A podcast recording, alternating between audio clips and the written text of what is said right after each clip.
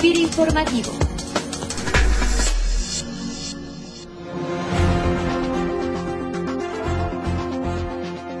Bienvenidos a FIRA Informativo desde la oficina central de FIRA en Morelia, Michoacán. Les saluda como cada semana Cecilia Arista para compartir con ustedes información relacionada a nuestro quehacer institucional.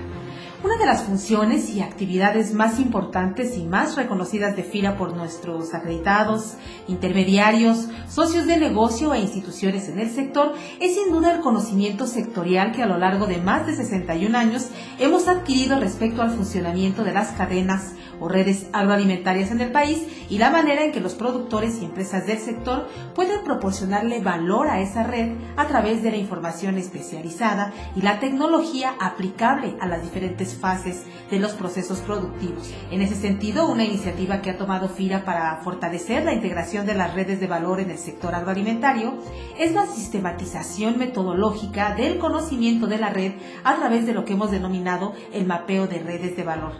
Así que esta semana platicaremos con nuestros compañeros especialistas de la Subdirección Técnica y de Redes de Valor en FIRA, Eduardo Trejo González, maestro en Administración con especialidad en Comercialización Estratégica, y Luis Fernando Iruega Cebaristo, maestro en Nutrición y Producción Animal, sobre estas estrategias institucionales que tiene FIRA para impulsar la integración de las redes de valor a través de la metodología de mapeo de redes. Eduardo Luis, bienvenidos a este espacio de comunicación. Gracias, Ceci. Buenas tardes. Gusto de platicar nuevamente con los oyentes de este medio.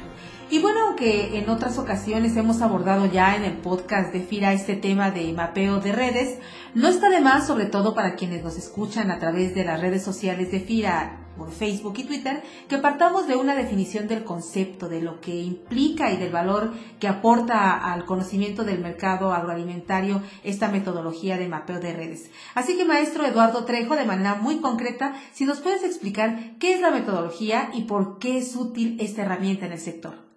En FIRA ya desde los años 90 había estado trabajándose en la metodología de análisis de los agrosistemas. Posteriormente se hicieron varios trabajos en 2009 2010 donde se empezó a mapear lo que se denominó las redes de los agronegocios. Ya no ver el concepto de una cadena productiva de manera horizontal, sino ver todas las personas que interactúan.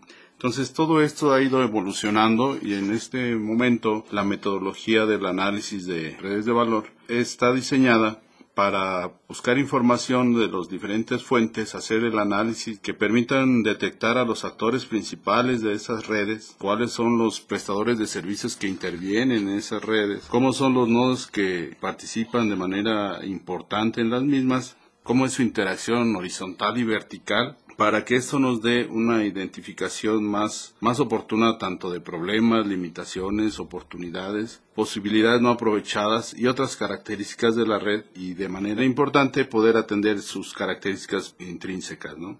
De esta manera podemos dirigir los recursos y esfuerzos institucionales de manera más efectiva y poder ser más eficiente en el uso y la generación de oportunidades de negocio. En una analogía, es como el doctor que hace un diagnóstico a una persona, ¿no? Hace un diagnóstico basado en estudios, en radiografías, estudios de laboratorio y así como la opinión de diferentes especialistas que pueden ellos tener un diagnóstico más oportuno, mejores opciones de intervención que aumenten las oportunidades en valor y mayores beneficios al mismo participante.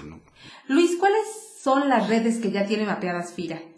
Eh, ya avanzamos en estudios de la red de jitomate, así también en la de trigo y de ganado bovino de carne.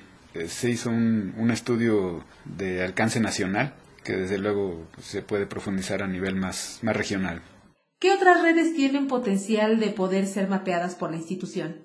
Bueno, en México queda muy claro el tema de maíz, de cereales forrajeros, igualmente el caso de azúcar, y algunas que no tienen actualmente mucho valor, pero sí mucho potencial, son las frutícolas, algunas que están en, en expansión actualmente, ¿no? La palma de aceite, ese tipo de cosas. Y bueno, como toda metodología, su conocimiento implica un importante esfuerzo de difusión y capacitación para que pueda aplicarse. ¿Cómo, cómo lograr que esta importante herramienta se conozca, se utilice y se enriquezca incluso con la retroalimentación de los diferentes integrantes de las redes de valor? Ya empezamos la difusión del método de mapeo actual. Dimos un curso en el CDT Villadiego y esperamos haya más oportunidades de hacer este tipo de eventos para difusión. También se va a publicar próximamente un manual que va a estar disponible para su consulta de manera abierta y también el procedimiento de mapeo. Comentarte, algunos de los productos del mapeo no son una publicación, no necesariamente. Algunos, por ejemplo, son iniciativas de programas institucionales o de cambios normativos. Por ejemplo, hemos visto que hay participantes muy importantes en la red de valor que participan en el procesamiento, en la industrialización, pero en pequeña escala. Por ejemplo, los tablajeros o los panaderos artesanales venden su producto al detalle. Entonces eh, encontramos necesario que sean elegibles para financiamiento, para podérseles atender, mejorando el valor de la red y también a los consumidores, ¿no? Porque podrían tener un producto más inocuo, con mejores características, a un mejor precio, a través de atender esas necesidades. Por último, Eduardo, Luis, ¿A dónde pueden consultar quienes nos escuchan eh, la metodología de las diferentes redes que tenemos ya mapeadas en FIRA y quienes eh, se interesen incluso en tomar un taller, un curso acerca del manejo de esta tecnología, con quién se pueden acercar en FIRA?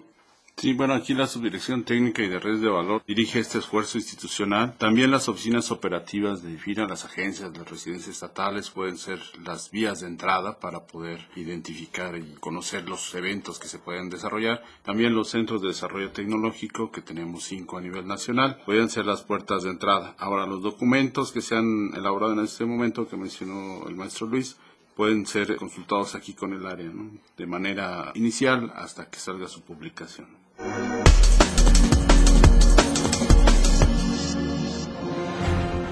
Pues agradecemos la amable participación de nuestros compañeros especialistas de la Subdirección Técnica y de Redes de Valor en FIRA, Eduardo Trejo González y Luis Fernando Iruega Evaristo, por habernos compartido las oportunidades que representa para el sector el conocimiento y aplicación de la metodología de redes de valor de FIRA. Muchas gracias por su participación. Muchas gracias, Ceci. Un saludo a todos. Gracias y quedamos a sus órdenes. Y a todos los que nos escuchan, les invitamos para que nos envíen sus opiniones y sugerencias de temas a la cuenta de correo enlace Como cada emisión del podcast, nos despedimos con una frase que por cierto es una de mis favoritas del gran poeta español Antonio Machado, que dice, es propio de aquellos con mentes estrechas embestir contra todo aquello que no les cabe en la cabeza. Que tengan todos una excelente semana de trabajo. Hasta el próximo lunes. Informativo